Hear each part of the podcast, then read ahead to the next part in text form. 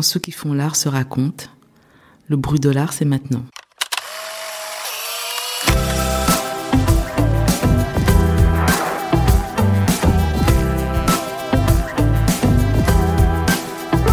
Nous sommes Victoria Le Bolloc-Salama et Florian Champagne à l'hôtel de Lille. Nous recevons Pascal Obolo. C'est une femme d'une cinquantaine d'années, née au Cameroun, féministe, militante, cinéaste, productrice fondatrice, ainsi que rédactrice en chef de la revue Africada. Africada est une revue dédiée à l'art contemporain africain, fondée en 2012 par un collectif d'artistes. Il la considère comme un laboratoire ainsi qu'un espace curatorial. Pascal Obolo s'envisage comme activiste de la décolonisation. L'idée de la décolonisation, c'est de laisser les résidents actuels de l'Afrique, mais aussi ceux dispersés dans différentes parties du globe, écrire leur propre histoire, jusqu'alors essentiellement pensée en Occident. En notre compagnie, elle parle de l'importance de la culture hip-hop dans sa vie, de la création de l'African Art Book Fair à la Biennale de Dakar, et de la position de détachement qu'elle entretient avec le marché de l'art. Bonjour Pascal. Bonjour Pascal. Bonjour.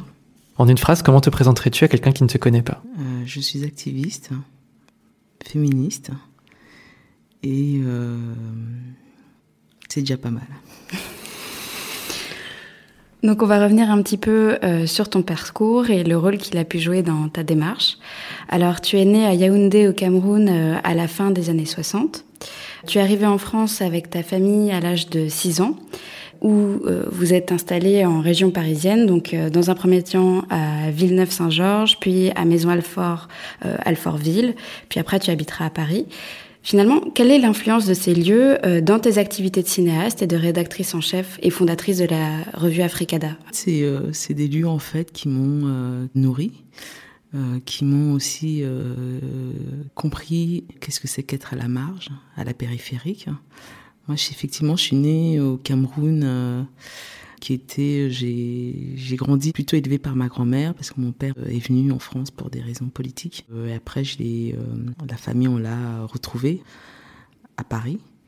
Euh, mais quand je suis arrivée, en fait, la première fois que j'ai débarqué euh, à, Paris à Villeneuve-Saint-Georges, dans des, en banlieue, dans des espèces de grandes tours, c'était pour moi euh, une forme de jungle urbaine, c'est-à-dire euh, comment tu quittes de, la jungle camerounaise, euh, où tu as grandi, où tu allais souvent voir ta grand-mère euh, qui habitait dans un village, euh, euh, dans une espèce de forêt tropicale, et tu, arrives et tu débarques. euh, en banlieue, euh, avec ces, ces grandes tours, il y avait en fait cette espèce de parallèle qui tout de suite euh, s'est imposé euh, à moi. Mais en même temps, euh, effectivement, je suis arrivée dans les années euh, 70, en 74 plus exactement. La vie en banlieue était totalement différente d'aujourd'hui où euh, les, communautés euh, s'appréciaient, euh, se parlaient. Et il y avait un, vrai mélange, en tout cas dans, la banlieue dans laquelle j'habitais, des Français, euh, des, euh, des Arabes, des Africains, euh, des Italiens, etc. Les gens étaient à l'éc- à l'écoute de l'autre, à l'écoute de la différence, à l'écoute des autres cultures. Et on, moi, j'ai toujours aimé habiter en fait dans, ce mélange des cultures qui moi m'enrichissaient. Et c'est ça aussi qui qui va quelque part me me me, me former intellectuellement dans le sens où quand on a vécu dans un environnement où euh, où les cultures se, se, se mélangent sans problème, où les religions se mélangent sans problème, comment on fait pour s'ad- s'adapter dans une société où euh, il y a une, je dirais une, une forme de, de, de récit euh, national qui, du coup, s'opère pour des raisons politiques, commence quelque part à diviser des gens de, par leur religion et de par leur, euh, euh, leur histoire, euh, leur culture. Et moi, je me suis toujours battue, en fait, pour, pour ça. Parce que moi, je, tout ce qui est lié, on a fait un numéro spécial sur, sur l'identité. L'identité, pour moi, la définition, quand je, par rapport à, à, mon être, par rapport à ma personne, ça a toujours été une identité multiple. Avec, je me suis nourrie de différentes cultures, de différents récits, et c'est ce qui fait la force, je pense, d'un être, sa richesse.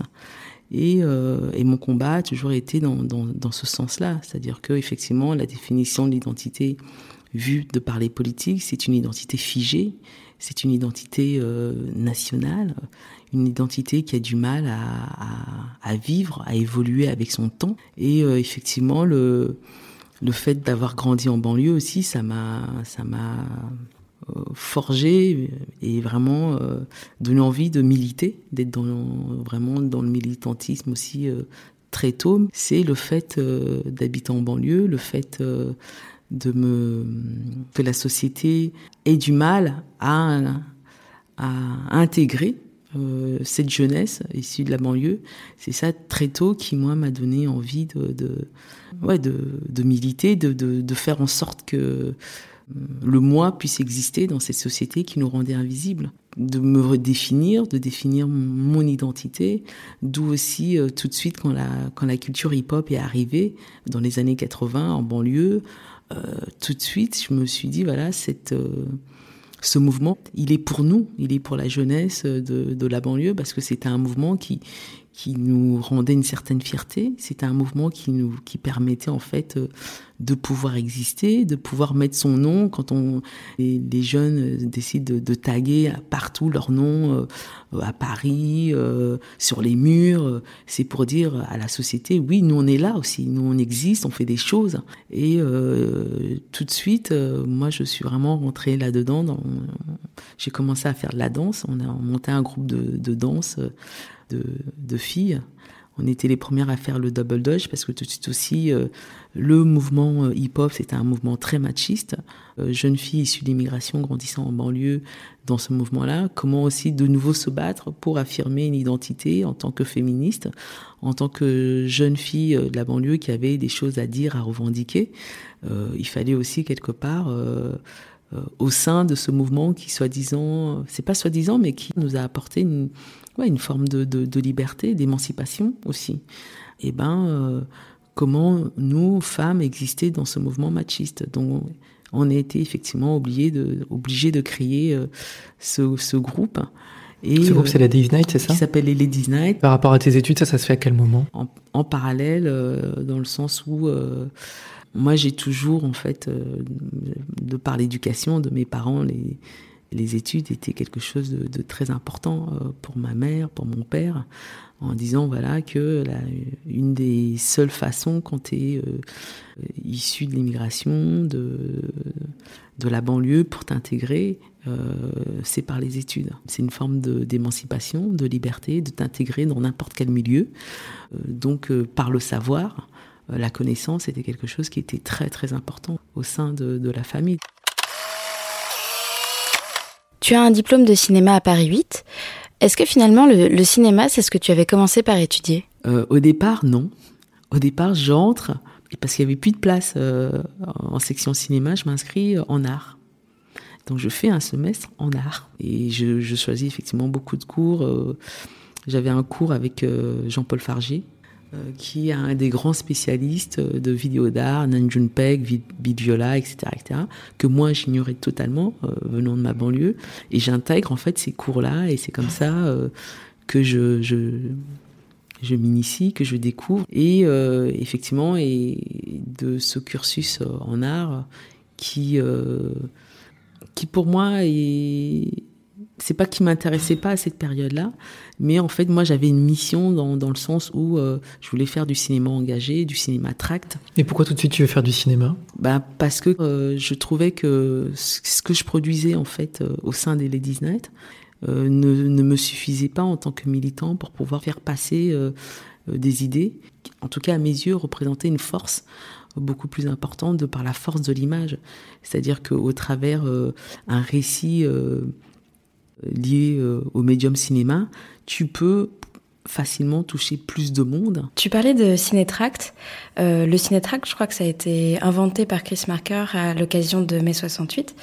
Et du coup, ça me permet de rebondir et de te demander si tu avais un modèle ou quelqu'un qui t'avait inspiré, qui t'avait peut-être donné envie de te lancer. Euh, ah non, pas du tout. J'ai pas du tout été influencée par euh, Chris Marker parce qu'il est venu bien après dans ma vie. Mais euh, je dirais plutôt que la personne qui m'a euh, qui m'a beaucoup influencé. Il y, a, je dirais, il y a deux ou trois personnes. j'ai eu la chance de rencontrer Jean-François Bizot. fondateur de Nova. Fondateur de Nova, d'Actuel. quelqu'un qui est une jeune fille qui est en banlieue, qui n'a pas trop les moyens de voyager, euh, comment je pouvais découvrir d'autres formes de, culture euh, dans d'autres pays. Et ben pour moi, c'était au travers euh, le magazine actuel. Donc effectivement, l'idée de l'édition, de la publication des magazines, c'est quelque chose qui a été tout de suite très présent aussi dans, dans mon espace, dans mon univers, parce que je voyais la force d'Actuel. Jean-François Bizot, c'était quelqu'un qui était très pour moi, c'était un avant-gardiste qui a quelque part, euh, en termes de, journalisme, quand on voit euh, l'éthique, la, manière de faire du journalisme, il était très avant-gardiste. Et c'est aussi pour ça le succès d'Actuel aussi, et c'est lui, parce que c'était quelqu'un qui qui disait voilà ben euh, si tu as des choses à dire tu peux écrire. Euh, euh, dans l'actuel t'étais pas forcément quand on regarde les gens qui écrivaient dans l'actuel c'était pas forcément des journalistes qui avaient fait l'école de, de, journalisme etc etc c'est des gens qui avaient une certaine expérience du terrain qui avaient des choses à dire.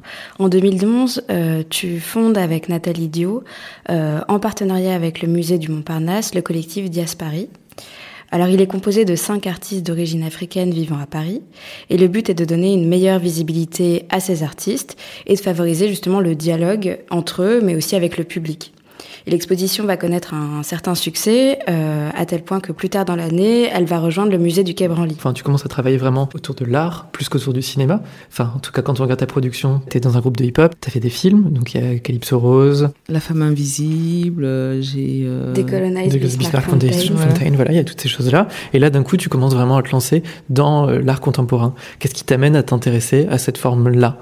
D'expression J'ai jamais différencié euh, le cinéma que je faisais, puisque moi je viens du cinéma expérimental. Le cinéma expérimental, c'est euh, quoi? C'est euh, c'est le cinéma d'art, tout ce qui est installation vidéo. Moi, c'est c'est plutôt de là que je, je venais. Ma formation de base, c'est ça. Donc, je n'ai jamais vraiment vu pour moi la différence. J'ai pas vu un moment où je me disais je passe euh, du, du cinéma euh, à l'art contemporain.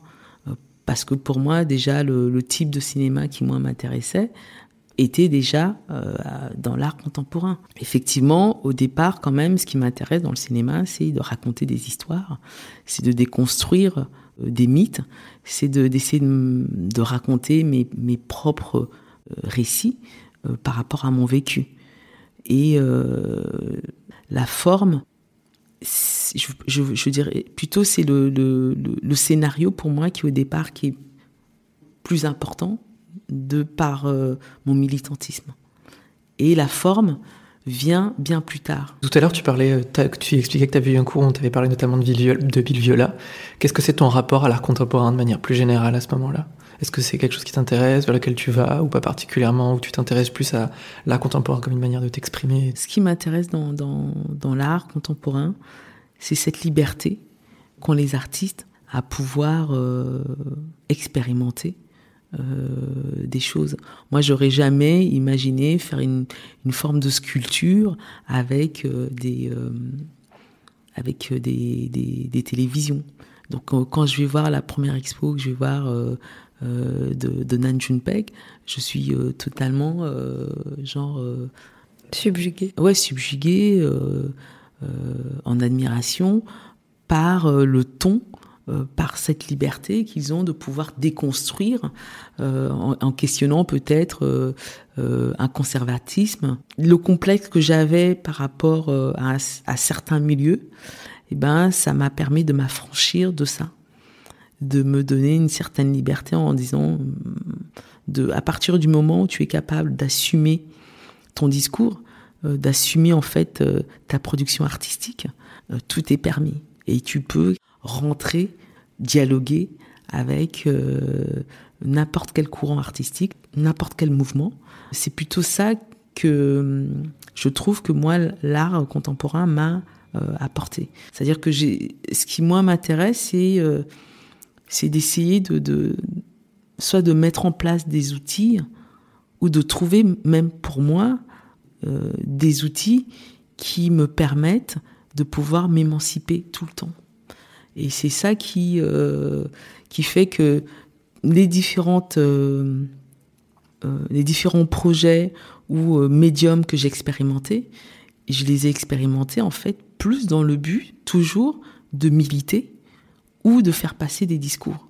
C'est-à-dire que quand je fais du cinéma, je fais du cinéma, ce qui m'intéresse, et euh, le cinéma commercial m'a jamais réellement intéressé. Je fais du cinéma pour pouvoir exister et faire passer des idées. Je rentre dans l'art contemporain euh, pour pouvoir, euh, ou même je crée une revue, pour pouvoir continuer à écrire une certaine histoire, à pouvoir exister et faire exister en fait des artistes qu'on refuse euh, de rendre visibles auprès des institutions. Est-ce que tu dirais que tu es très loin des problématiques qui sont liées à celles du marché de l'art? Complètement. Complètement, ça me ça ne m'intéresse pas du tout, mais en même temps, ça m'intéresse dans le sens politique. Dans le sens politique, euh, en disant effectivement, aujourd'hui, euh, le marché de l'art s'intéresse à la scène contemporaine africaine. De quelle manière elle s'y intéresse? Qui sont les acteurs? Tout ça, c'est quelque chose qui m'intéresse parce que euh, le marché de l'art reproduit un système, un système colonial où la cote des artistes est fixée en Occident, en Europe. Euh, les, euh, les maisons comme Sotheby, etc., etc., toutes ces grandes maisons qui fixent la cote des artistes sur le plan international, on n'a pas d'équivalent sur le continent africain. Donc c'est-à-dire que la personne qui décide de te donner euh, une cotation, dit voilà, tu as telle valeur aujourd'hui pour les artistes africains, ça se joue en Occident, ça se joue en Europe. Et par exemple, la revue Africada, c'est aussi ça, c'est-à-dire que dans le sens où euh, c'est pas qu'on est contre le marché, c'est qu'on produit un discours et on défend des artistes qui, euh, que nous on estime que sont les artistes de demain, qui pour nous vont être des artistes qui vont compter dans l'histoire de l'art. Et c'est ces artistes-là qu'on a envie de mettre euh, en avant, qu'on a envie de défendre, qu'on a envie d'exposer, pour euh, dire, même si le marché qui est contrôlé par l'Occident nous impose un récit par rapport à l'histoire de l'art contemporain en disant voici les artistes qu'on estime que c'est les artistes qui comptent, qui ont une certaine valeur, nous, par rapport à la revue d'art, qu'on dirige, voici ce que nous, on propose comme artistes qui euh, représente et qui a de la valeur pour nous par rapport à l'histoire de l'art contemporain africain qu'on est en train d'écrire. Et comment est-ce que tu fais pour survivre financièrement quand tu te poses, euh, quand tu te poses comme ça euh, face au marché? Je pense que quand on a commencé en fait Africada, qu'on a commencé à, à, chercher des subventions, tout de suite certaines subventions à qui on donne à des magazines, des revues, on, on, nous, a, on nous les a refusées. Euh, et euh, il y avait un peu en disant oui, mais euh, vous êtes une revue très politique. Je dis pourquoi? Est-ce qu'on est une revue politique? Est-ce que c'est parce que juste on parle de la scène contemporaine africaine? Mais je comprends pas, c'est-à-dire que les autres revues qui parlent uniquement de la scène française ou de la scène européenne, pourquoi ils ne sont pas taxés de politique?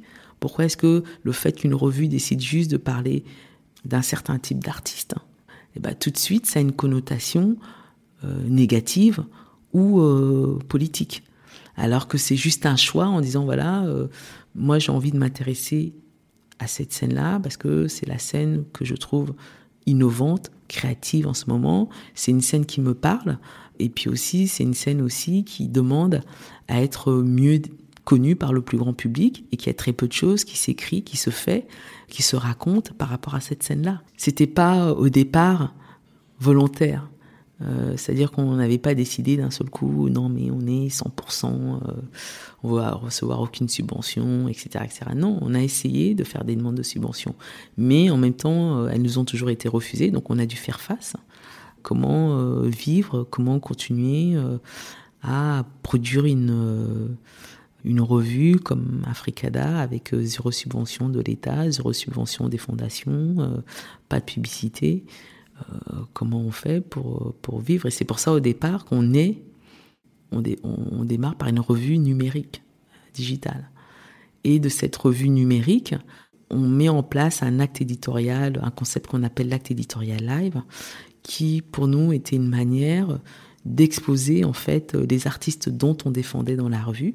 Ces artistes-là, parce que les institutions refusaient d'exposer des artistes issus de la diaspora, issus euh, du continent africain, et aussi euh, qui était aussi une manière de repenser les revues au XXIe siècle.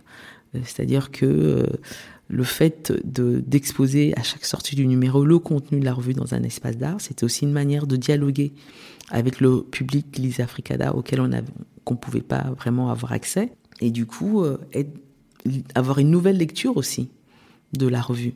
C'est-à-dire qu'une revue qu'on conçoit euh, sur le numérique, on le conçoit différemment dans un espace euh, curatorial, on le conçoit différemment dans un espace papier. La revue Africada s'est lancée dans la création de l'African Art Book Fair. Sa première édition en 2016 s'est déroulée du coup euh, pendant le off de la Biennale de Dakar. Est-ce que tu peux nous expliquer un peu plus de quoi il s'agit et comment cette initiative est née? On a remarqué en fait euh, que lors de la différents euh, voyages qu'on a dû effectuer euh, quand, on allait à la Biennale de Dakar, que la Biennale de Dakar n'avait pas un espace de, publication, un espace où les, les éditeurs pouvaient montrer, proposer, vendre leurs publications.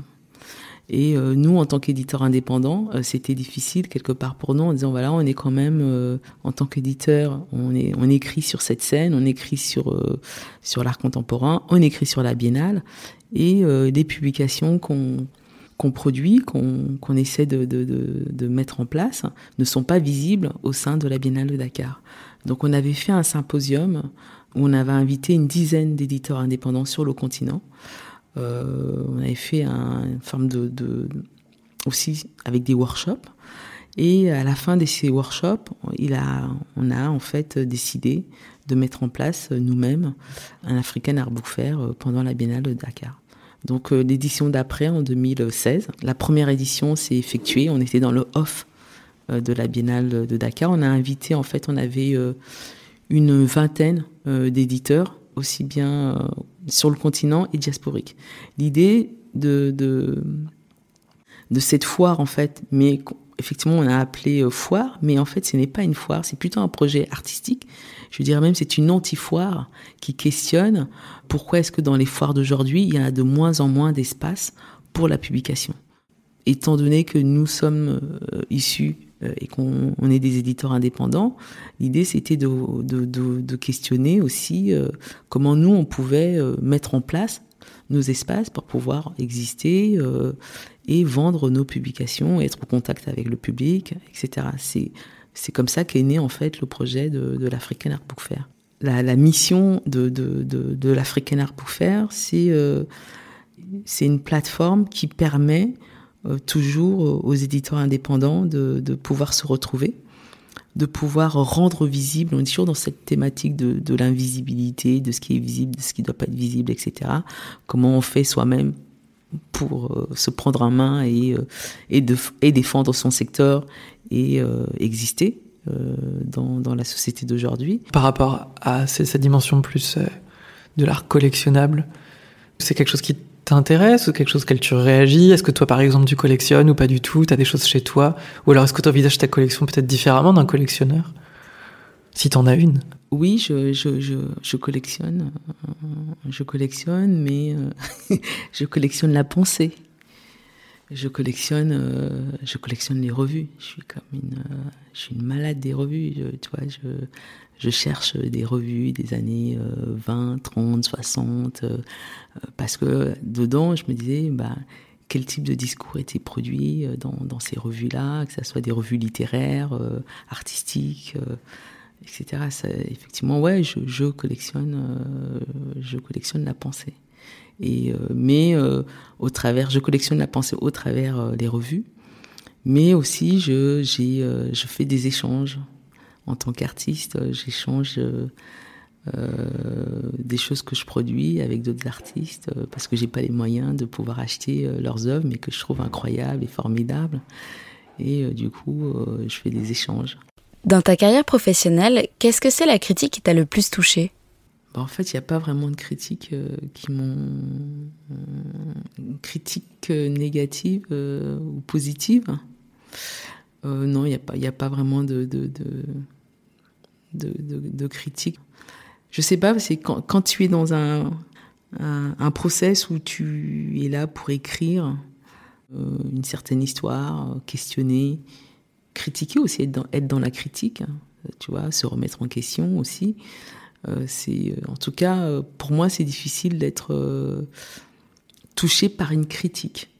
Je peux être touché par euh, par des textes je peux être touchée par euh, des, euh, des conférences, euh, des, des discours qui peuvent vraiment me toucher, me bouleverser.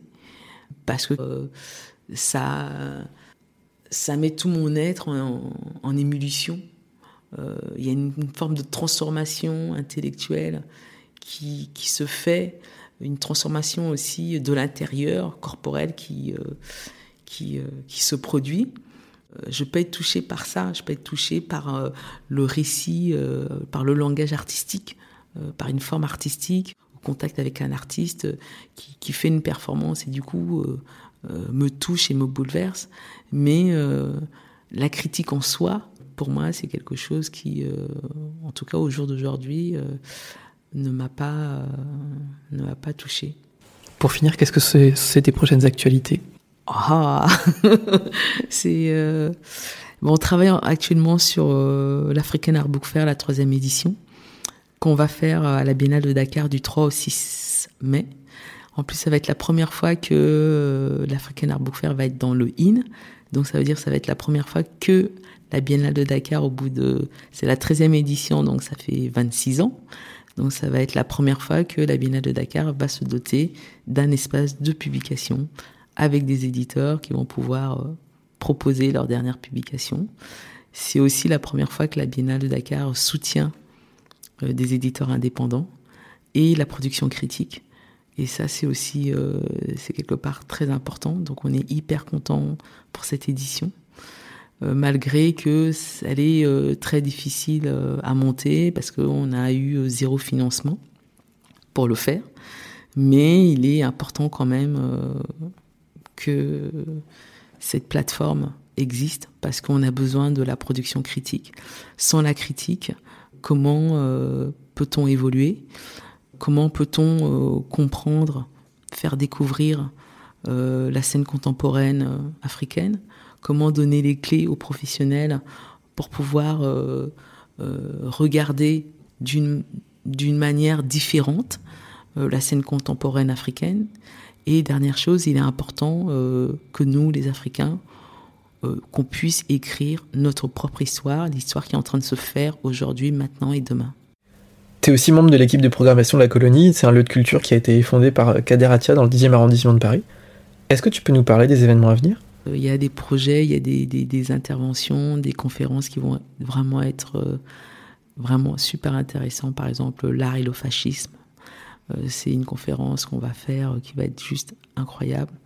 Il y a, il y a, il y a plein de choses là qu'on est en train de, de, de, mettre en place, mais qui, en tout cas, que, que je trouve qui vont être vraiment euh, très intéressants et, et très riches à questionner dans l'espace qu'est la colonie.